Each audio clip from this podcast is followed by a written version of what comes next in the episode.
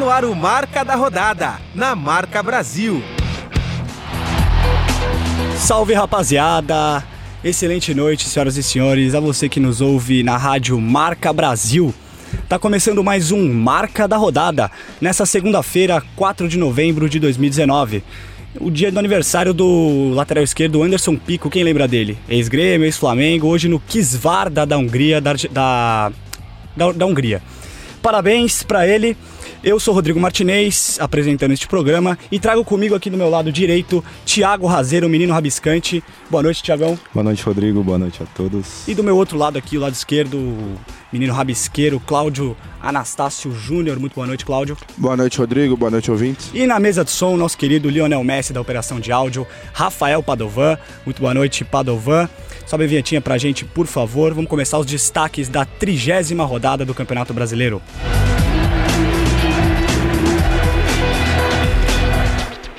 Flamengo goleia o Corinthians no Maracanã e mantém vantagem na liderança. Grêmio vence o Inter com autoridade e segue na cola do G4. Palmeiras bate Ceará no Allianz com problemas do VAR. Na Vila Belmiro, Santos atropela o Botafogo e se consolida no G4.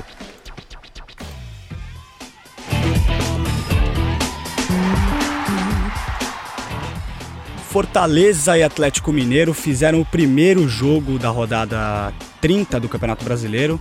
O duelo que representou o autêntico equilíbrio no Castelão. O Galo, com um jogador a menos durante todo o segundo tempo, conseguiu um empate heróico no finalzinho, que terminou 2 a 2 Thiago? É, então, Fortaleza jogando no Castelão precisava do resultado e entrou com quatro atacantes de origem. O Oswaldo e o Romarinho pelas beiradas, com o Wellington Paulista, artilheiro do time no campeonato centroavante, e o André Luiz como segundo atacante. Enquanto o Galo entrou com o Patrick na lateral, que substituiu o Fábio Santos, que entrou e fez o gol. E o Hever voltou para a zaga e o Zé Wellison jogou de primeiro volante, né? Que foi reforçado com a entrada do Davi Trans e do Natan. Reforçou esse meio, o Galo, né? Que vinha sofrendo muito com. tomando muitos gols nas últimas partidas. E o Mancini ainda vem levando dificuldades para achar o melhor elenco. O Franco de Santo é meio inoperante no ataque porque a bola não chega com qualidade. E mesmo assim o Fortaleza abriu o placar e achar, a torcida achou que ia conseguir um bom resultado, mas o, o Galo, na raça, tá jogando com o coração na ponta da chuteira esse time e conseguiu empatar a partida no final. Cláudio, eu queria saber o que, que, você acha. Esse jogo foi um jogo atípico que foram. Todos os gols do jogo foram feitos por laterais, né? Dois gols do Gabriel Dias e dois gols do, do Galo, um do Fábio Santos e o outro do Patrick, que fez um golaço de fora da área, como disse o Thiago. O que, que você achou dessa partida? Basicamente, o Atlético não consegue ganhar, né? Bom, o Atlético que vem numa inconstância já há algum tempo, ganha alguns jogos que a gente não espera e os jogos mais fáceis acaba nos surpreendendo e perdendo. É, buscou um empate heróico com Fortaleza, que é difícil jogar lá no, no Castelão, conseguiu o um empate, mas ainda é pouco para o time do Galo, né? O Galo tem um time que podia fazer um campeonato melhor e e vem decepcionando. Um jogo bem atípico mesmo, um jogo bem frenético, bem laicar. O, o, Fortaleza abriu o placar, dois gols do Gabriel Dias, um deles de cabeça, lateral que pisa na área, escanteio, lateral alto. Revelação do Palmeiras, ele que, que não é de fazer muitos gols, mas conseguiu fazer dois nesse jogo e ajudar bastante Fortaleza. Rogério Ceni que, como o Thiago disse, entrou com quatro atacantes, queria muito a vitória e acabou sendo esse empate aí que foi com um gostinho amargo pro, pro Leão. A fase do Galo não é nada boa, mas em termos de circunstância do jogo, o Galo fez o que dava para fazer com um jogador a menos, conseguiu um empate heróico, então foi, de certa forma, um bom resultado para o Galo, né, Thiago? É, foi um bom resultado para o Galo, saiu com um empate fora de casa, né? Mas mesmo assim, o Mancini ainda encontra dificuldades, o Galo tá numa crise danada, os times de Minas, né? De Minas e com isso vai ficar no meio da tabela no campeonato. Oito jogos sem vitória do Atlético Mineiro, três empates, quatro derrotas e não, sete jogos sem vitória, três empates e quatro derrotas. O jogo da sequência também no sábado foi o clássico no Rio de Janeiro, Fluminense Vasco. E foi o clássico que. O clássico dos gigantes. Que quem perdeu foi o futebol. Jogo 0 a 0 Fluminense jogou levemente melhor, conseguiu controlar um pouco mais o jogo, mas os dois times pecaram muito nas finalizações e o resultado manteve o Fluminense na zona de rebaixamento e o Vasco uma distância segura para o Z4, mas ainda longe do G6, que fica bem longe. É, então, o jogo começou animado, né, com as finalizações do Daniel, que após o belo passe do Ganso, acertou o travessão, e do Marcos Paulo, que chutou colocado para fora. Mas o Vasco eu achei que chegou até melhor, porque na cabeçada do Marrone, no chute do Guarim de fora da área. Só que a melhor chance do jogo foi do zagueiro do Flu, o Nino, que perdeu um gol incrível também, né? É, o Fluminense é um time que mais perde gols fáceis nesse campeonato, né? Por isso vem sofrendo na zona do rebaixamento. Mas o padrão de jogo do Vasco fez com que ele alcançasse esse meio de tabela, né? O Profechou tá conseguindo dar uma cara para esse time. E, bom, acho que agora ele enfrenta um problema bom no meio de campo com a chegada do Guarim, que joga como armador, ele tá jogando como 10 no Vasco, né? Na função que era dada pro Bruno César no início da temporada e sem muitas obrigações defensivas. O Fluminense não jogou mal, Cláudio. Eu achei que é, não foi muito mal como vinha sendo nos últimos jogos. Conseguiu ter um, certo controle do jogo, mas não, não consegue fazer gol. O Fluminense veio jogando melhor do que os últimos jogos. Eu acompanhei o, principalmente o segundo tempo. Começou atacando com 24 segundos, o Ganso quase faz um gol de cabeça. O Ganso que vem é, melhorou nesse jogo. Eu sou um crítico do Ganso. Ele conseguiu jogar melhor, conseguiu arrumar alguns passes, colocar os companheiros perto do, do gol com chance de finalizar. Mas a fase não é boa do Fluminense e a confiança dos jogadores também não está alta e isso dificulta. Aí eles não têm tranquilidade de quando está perto do gol, na cara do gol, é finalizar com qualidade. E o Vasco, Thiago? O Vasco que jogou basicamente no contra-ataque, conseguiu algumas jogadas de, de cruzamentos na área, em velocidade, mas também não conseguiu fazer gol nenhum. É, então, o Vasco, tanto dentro quanto fora de casa, alça bolas na área e explora muito bem a dobradinha pela direita com o Pikachu e o Rossi. Depois o Raul que entrou, né, que joga nas costas do lateral Caio Henrique. Mas esse é o estilo de jogo que o professor tem dado pro, pro Vasco, né? Um estilo de jogo mais reativo, mas que consegue alguns pontos e conseguiu ficar nesse meio de tabela. Um dado que eu queria trazer é que o saldo de gols do Fluminense é menos 12 e o do Vasco é menos 8. Isso se deve às saídas dos centroavantes no início da temporada, que eram o Maxi Lopes e o Pedro. Hoje os centroavantes são Marcos Paulo e o Ribamar o que reflete na falta de e gols. E o Fluminense, essa falta de gols, exatamente é o que acontece nos últimos cinco jogos. O Fluminense só fez dois gols. Esse é o principal problema do Fluminense. E o Vasco, que vem numa crescente, mas não consegue embalar uma sequência de vitórias. Esse é um assunto que a gente vem tratando há alguns programas. É, na sequência, também né, no mesmo sábado, um pouco mais tarde, às 9 horas. Chapecoense em Chapecó, na Arena Condá. O São Paulo ganhou da Chapecoense com autoridade por 3 a 0 e se manteve no G4 por mais uma rodada. O tricolor paulista não marcava ao menos 3 gols em um jogo desde a 14ª rodada. Thiago, que absurdo isso. É, então, a Chape depende ainda muito do Everaldo, né? Jogou no contra-ataque em casa. É um time medroso. E mais o Arthur Gomes até, que é do Palmeiras, se eu não me engano, vem jogando bem até. Mas mesmo assim, o o elenco vai ter que rever, vai ter que ser enxugado para a disputa da Série B, assim como a permanência do técnico Marquinhos Santos. E a questão do São Paulo não conseguir fazer tantos gols? Dessa vez conseguiu fazer três, há praticamente 15 jogos que não fazia mais de dois gols em um jogo. Conseguiu agora. Agora vai, Thiago? Agora vai. espero que vá, porque o São Paulo tem um time com um time estrelado para isso, né? Para fazer bastante gols e tá sofrendo, né? Tava sofrendo com a seca de gols no ataque devido às lesões do, do Pablo e da má fase do Pato, mas acho que agora engrenou. Bom, São Paulo que fez um grande jogo, encaixou seus contra-ataques, é, foi bem nas bolas aéreas, inclusive o primeiro gol foi do Bruno Alves. É, foi quase que perfeita a atuação do tricolor. O Anthony voltando a jogar bem, Daniel Alves em grande fase. Tudo bem que a fase da Chapecoense também não é um parâmetro, não ajuda muito, mas São Paulo voltou a jogar bem. Meu destaque também para o Thiago Volpe, que quando foi exigido, é, fez boas defesas, defesas difíceis e conseguiu garantir o resultado do São Paulo que tá vendo o Grêmio do retrovisor, já que tá bem perto. O tricolor paulista conseguiu segurar a posse de bola mesmo fora de casa, como disse o Thiago, a Chape se acovardou, como vem fazendo em praticamente todos os jogos, é um time com futebol de rebaixamento mesmo. E o São Paulo com estilo Diniz, né? Já tem um toque de bola um pouco mais aguçado, conseguindo controlar o meio de campo e teve uma vitória com autoridade. O Anthony também fez uma boa partida, com um gol e uma assistência. Vem tendo altos e baixos, mas nesse jogo ele foi bem. É, Atlético Paranaense CSA, esse já é o jogo do domingo. A vitória do Furacão para cima do CSA, que está na zona de rebaixamento, por 1 a 0 em Curitiba. E o Furacão entrou no G6, né? É um time que já não tem mais o que fazer no campeonato, o resultado praticamente relevante para eles. O time só cumpre tabela, mas acabou sendo bom pro Internacional, que tá no G6 e agora continua, agora abriu uma vaguinha pro G7, o Inter continua na vaga, porque o Atlético já tá na fase de grupos, né, Cláudio? Pela conquista da Copa do Brasil. Bom, o Atlético que é, vem com um futebol muito bonito, muito ofensivo nos últimos jogos, aliás, nos últimos anos. É, não tem obrigação nenhuma no, no Campeonato Brasileiro mais. mas vem jogando muito bem. Futebol ofensivo, com transições rápidas do meio para frente, principalmente com o Rony e Marcelo Cirino.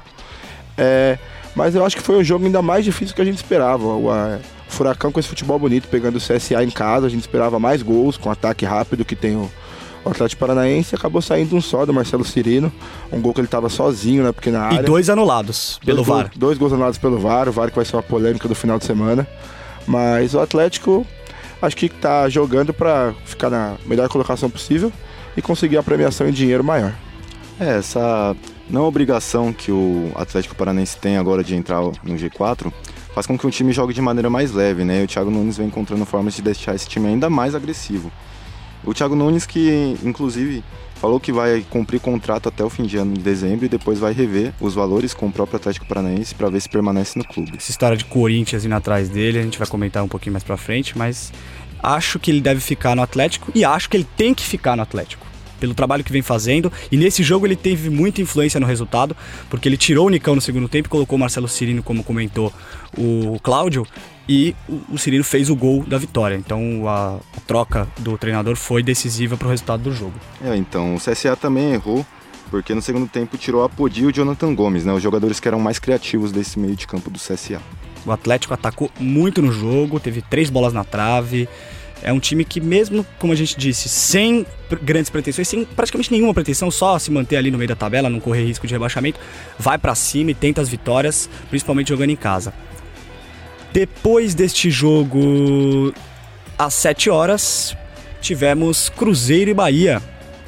Um jogo com boas chances para os dois lados. O Bahia saiu na frente com um gol de pênalti do Fernandão, mas o Cruzeiro arrancou o empate no Mineirão com um golaço, golaço aço maiúsculo do atacante Sassá, que é bem parecido com um dos nossos integrantes aqui Meu da cabine. irmão mais velho, inclusive. Cláudio Anastácio é irmão dele. E a Raposa perdeu a chance de abrir 4 pontos de diferença do Z4. Tá fora do Z4, mas perdeu a chance de abrir uma diferença boa pro Fluminense, que é o primeiro dentro. E o Bahia, que estacionou no meio da tabela e vê o G6 bem mais longe, né, Thiago? É, então, infelizmente o Bahia vem sofrendo uma má, má fase, o Bahia que vinha mostrando um futebol muito convincente dentro da arena, agora fora de casa não vem sendo mais esse time que domina a posse de bola durante o jogo e o Roger Machado fez com que o time agora brigue por vaga mais na Sul-Americana e não vise tanto o G6. Vai ter bastante dificuldade no fim desse campeonato para poder chegar ao G6, G7, caso o Atlético Paranaense siga nessa mesma bala. Você acha que o Bahia chega, Thiago? Eu acredito sim no Bahia, mas pelo que vem jogando nos últimos jogos, tá difícil de do torcedor baiano concordar comigo, né? Porque infelizmente tá, tá dependendo muito ainda do Gilberto para fazer os gols e a bola não tá entrando. O Bahia teve um, hiato legal aí, uns jogos bons, mas não conseguiu manter essa sequência. Pelo lado do Cruzeiro, o time vem se recuperando de, de uma situação muito dramática de, de rebaixamento. E agora com o Abel o time vai se eh, recompondo no Campeonato Brasileiro com três vitórias e cinco empates nos últimos oito jogos. Cláudio, o que, que, você acha que aconteceu ali? O Abel conseguiu reanimar o elenco deles? Assim, o Rodrigo, o Abel é um técnico muito experiente, campeão de muita coisa. E ele é um cara que sabe lidar com medalhões, né? Como a gente fala. É, conseguiu, acho que, é, unir de novo esse elenco estrelado do Cruzeiro, difícil de lidar, e colocar o, os jogadores talentosos para mostrar tudo que sabem. É, o Cruzeiro ainda vive uma fase ruim, não, não, claro que não tá bom ainda, mas deu esperança de volta ao seu torcedor, que estava com muito medo de ser rebaixado. O Abel vem conseguindo fazer o que o, que o, Rogério Ceni não conseguiu, que foi lidar com os medalhões do time, que são muitos. Bom, o Santos goleou o Botafogo na Vila Belmiro e abriu seis pontos do quarto colocado, que é o São Paulo. O Botafogo se complicou no campeonato, Thiago. É, então, o Santos dominou o fogão na Vila e garantiu a vitória e a vaga na Libertadores. É, agora o Santos vai disputar essa competição intercontinental na próxima temporada e eles não negociaram a forma de jogar, isso que o São Paulo fez que eu acho que é mais bacana. Eles seguiram com o mesmo padrão de jogo e ofensivo, golearam o Botafogo dessa forma, o Soteldo vem jogando muito, honrando essa camisa 10 que é tão histórica. E bom, o, que me, o meu destaque vai para o Marinho, que comemorou comemorou fazendo o, o, sinal do VAR, e ele mesmo disse que o próprio gol dele estava valendo. Thiago, agora que você comentou do futebol ofensivo do Santos, o que, que houve com esse Santos? Né? O Santos que fez um bom, excelente primeiro turno, depois caiu um pouco, mas continua sempre com esse futebol ofensivo, mesmo quando não consegue ganhar. Por que, que o Santos saiu da briga do É, título? Não mudou tanto assim a forma de jogar, mas contou com alguns desfalques e a limitação do elenco que não se compara, ao meu ver, com o Flamengo e Palmeiras, né? É, o Eduardo Sacha não briga mais pela artilharia do campeonato e o Uribe, que é seu reserva, que é o cara que é pra botar a bola pra dentro, praticamente não tem gols no campeonato.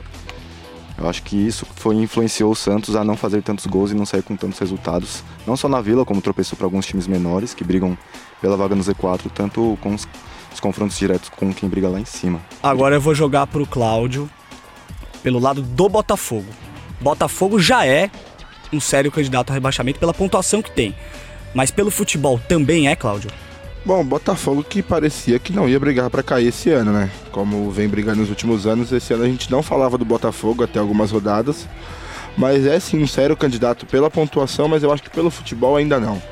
Botafogo pegou um time do Santos que é muito bom em casa, muito ofensivo, mas ainda tem times piores. Não que o Botafogo esteja fazendo um bom campeonato é, dentro de campo, futebol bonito, futebol bom, mas tem times que estão jogando menos que o Botafogo, então eu acho que o Botafogo se safa por isso. Poucos, hein? Eu acho que pouquíssimos times jogam pior que o Botafogo hoje. O Botafogo é o time que mais perdeu jogos no campeonato. É o terceiro pior time. Não, é o segundo pior time do segundo turno e é o terceiro time que mais toma gols no Campeonato Brasileiro. Não, desculpa. O terceiro time que mais perde. São 17 vitó- derrotas do Botafogo até então. Então é. Uma Eu vitória nos que- últimos cinco jogos. O que tranquiliza o Botafogo é que Chapecoense e Havaí estão praticamente rebaixados E o CSA já. também. E o CSA tá com o pé na cova. Então sobra só uma vaga ali. E acho que o Botafogo se safa por isso. Bom, vamos ver o que vai acontecer com o Botafogo, que tá sob o comando do Alberto Valentim, que tá tentando reverter essa situação. Tá difícil pro Fogão. E com dois gols, esse é o último jogo da, da, da rodada, com dois gols no fim do, da partida, bem equilibrada no Serra Dourada, o Goiás ganhou do Havaí, afundou o time catarinense e ficou a quatro pontos do G6. Agora G7 com a questão do Atlético Paranaense ter entrado. Será que dá pro Goiás, Thiago? É, eu acredito que pode dar pro Goiás porque no, no período pré-Copa América eles já vinham figurado no G6. Mas eu queria salientar que o time do Havaí tem um estilo de jogo péssimo porque nos últimos cinco jogos foram cinco derrotas, né? E no segundo tempo foi até mais animado, eles conseguiram chegar mais. Mas o time do Goiás é, conseguiu praticamente nos acréscimos do segundo tempo sacramentar a vitória com o Rafael Moura, o He-Man Eterno, e depois o Thales que, que fez o, o gol no último minuto do jogo. Bom, o Rafael Moura que tem três gols nos últimos jogos, né? O Havaí tentou endurecer o jogo, perdeu a chance do segundo tempo, mas não fez uma má partida, mas sucumbe direito, é, diante do, do Esmeraldino, que é muito forte em casa e briga assim pelo G6. Acho que discordando um pouquinho do Thiago, acho que mais forte que até o Bahia. Mais forte que o Bahia, porque vem no momento melhor. Acho que o Goiás na última partida empatou com o líder Flamengo jogando em casa, buscou resultado e encheu seu estádio, diferentemente desse jogo que pôs só 8 mil torcedores no Serra Dourada. Bom, vamos fechando o primeiro bloco do Marca da Rodada. Já já a gente volta para mais super destaques. Marca da Rodada. Ah, ele deu os parabéns pela partida, né? Todo o time do Ceará também, realmente é, foi uma partida muito boa, de grande defesa. Estou muito feliz por isso, agradeço os parabéns dele ali, acho que isso prova é, que não é só futebol e não se resolve dentro de campo. Acho que a humildade dele de vir dar parabéns diz muita coisa e ele está de parabéns pela atitude. Eu fico muito feliz por isso. Tá aí o Everton, goleiro do Palmeiras, super destaque desse jogo, foi o principal jogador dessa partida. Na caça incessante ao líder Flamengo, o Palmeiras venceu o Ceará por 1 a 0 jogando em casa. Em uma, em uma partida com muitos milagres do goleiro e polêmicas com o VAR, o árbitro de vídeo. No início parecia que o Palmeiras atropelaria o Ceará com um, um início bem intenso, intenso, mas o jogo se inverteu e o Vozão acabou melhor que o Verdão na partida. Acabou derrotado, mas jogou melhor o segundo tempo. Cláudio. Bom, o Palmeiras começou com uma intensidade muito similar ao jogo do São Paulo do meio de semana. É, mas assim que abriu o placar, diminuiu, voltou aquele estilo retroativo do Mano Menezes. O Ceará cresceu no jogo, teve um pênalti no primeiro tempo, um pênalti muito infantil cometido pelo Vitor Hugo. A bola ia para a lateral da área, não tinha necessidade de ele dar aquele carrinho. Pênalti bem marcado. O Everton, que aí começou os seus milagres, pegou o pênalti, depois pegou até pensamento no jogo. E o Ceará que no segundo tempo dominou o Palmeiras dentro da sua casa. foi melhor, merecia o empate, que está até a virada do jogo. Palmeiras que não jogou para ganhar o segundo tempo, jogou muito mal. E meu destaque do Ceará é o Samuel Xavier, que é um, fez um bom jogo. E também o, o Bergson, mais que perdeu o pênalti, está é, envolvido no lance do, do VAR, que na minha opinião é um gol legal do Ceará, mal anulado. E também outra polêmica de arbitragem, Rodrigo, que pouco se falou, foi uma, um contra-ataque do Palmeiras, Dudu dá um drible no, no, jogador do Ceará que já tinha amarelo, não vamos lembrar o nome dele agora. O juiz tira o amarelo do bolso Teve e retrocede, também. não dá o amarelo por ser o segundo ele e não desiste do cartão. Ceará. Ele desiste, desiste do, da expulsão. Thiago, o futebol fraquíssimo apresentado pelo Palmeiras, a gente viu isso, foi nítido. Palmeiras que não faz questão da bola, parece. E aí o Ceará, time infinitamente inferior tecnicamente, consegue dominar o jogo no segundo tempo. É, então, o Palmeiras depende muito da bola parada e da inspiração do Dudu, né? Quando o Dudu não está esperado, o time não é tão agressivo. É, mas pela quantidade estrelada de meias que tem, eu acho que deveria jogar de outra forma. Mas mesmo assim, o Ceará pressionou no final, eu concordo com o Claudião, mas não alterou o resultado. O time ainda reclamou de um impedimento marcado, né? Antes de gol anotado por, pelo Felipe Bachola, um impedimento marcado no Bergson, que deu uma polêmica ali com o VAR. Mas o Verdão teve 59% da posse de bola e apenas 4 finalizações só no primeiro tempo. E no segundo, o Vozão equilibrou totalmente a partida, é, mereceu inclusive o um empate e achou espaço na defesa. É, enquanto o Palmeiras dependia muito dessa tal bola parada, mas mesmo assim conseguiu sair com, com a vitória e segue na caça ao líder Flamengo. Eu quero ouvir do Cláudio agora, só para fechar o Palmeiras. O que, que acontece com o Palmeiras que em vários jogos ele não consegue dominar o adversário, mesmo tendo um elenco muito melhor, jogadores de muita qualidade, principalmente no meio de campo. Palmeiras não consegue, muitas vezes, imprimir seu jogo. Isso é o resultado do trabalho de Mano Menezes, com seu estilo reativo, Cláudio? Eu acho que não. Muitas vezes o Palmeiras até quer ter a bola, mas os seus jogadores de meio campo, do meio para frente, é, com exceção do Dudu, não tem a característica de chamar a responsabilidade, de pedir a bola, de querer criar o jogo, isso dificulta. Jogar toda a criação nos pés de um jogador num time que joga com cinco do meio para frente é difícil. Palmeiras, e o Dudu vai invertendo também. O Dudu né? vai invertendo, se mexe em campo, claro, ele tenta ao máximo criar jogadas, mas falta acho que mais é, comprometimento de querer criar o jogo, de querer fazer gol, fome de gol do Palmeiras, fome de dominar o jogo.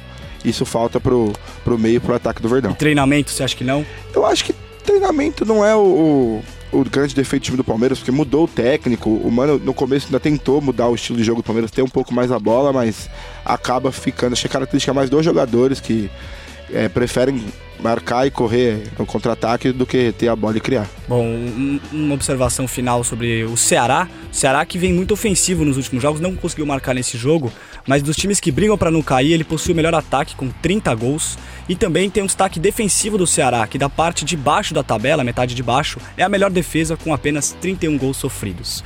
Bom, nosso segundo super destaque do final de semana, trigésima rodada, foi Flamengo e Corinthians, o clássico encontro das nações no Maracanã. O Flamengo goleou o Timão por 4 a 1 manteve a vantagem na liderança e derrubou o técnico Fábio Carilli do cargo. Thiago, que situação do Carilli, hein? É, então, e do def... Corinthians também, claro. É. Oito jogos sem ganhar. É difícil hoje ler uma notícia boa sobre o Corinthians, né? A defesa do, time, do Timão segurou o ímpeto do Flamengo até os 40 minutos da etapa inicial. Mas logo após a estrela do Bruno Henrique brilhou, né?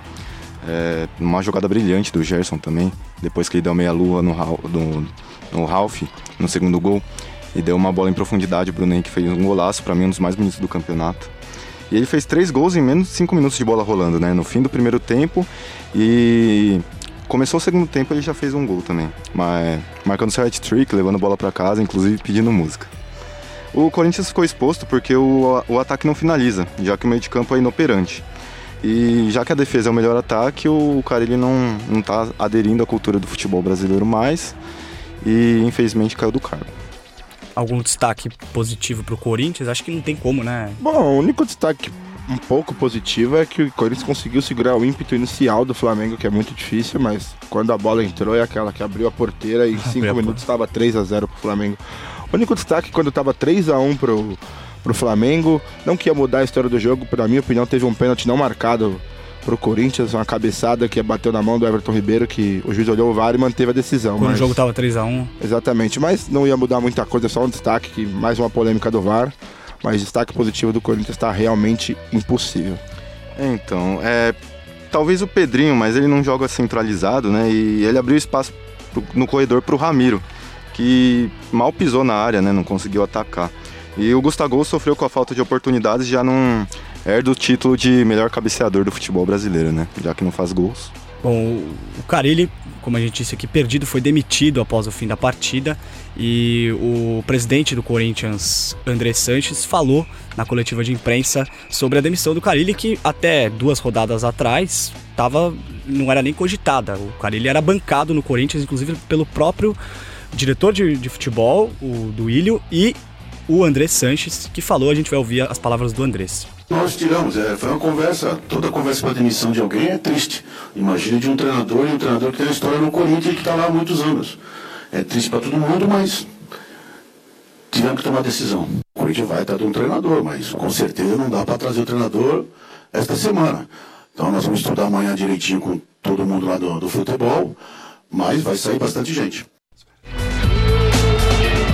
Bom, esse foi o André Sanches. O Cláudio tem uma informação aqui sobre outros membros da comissão técnica que foram demitidos junto com o Carilli. Bom, foram Leandro Silva e Fabinho, auxiliares técnicos, Valmir Cruz, preparador físico, e Denis Lupe, analista de desempenho, que foram demitidos junto com o professor Carilli.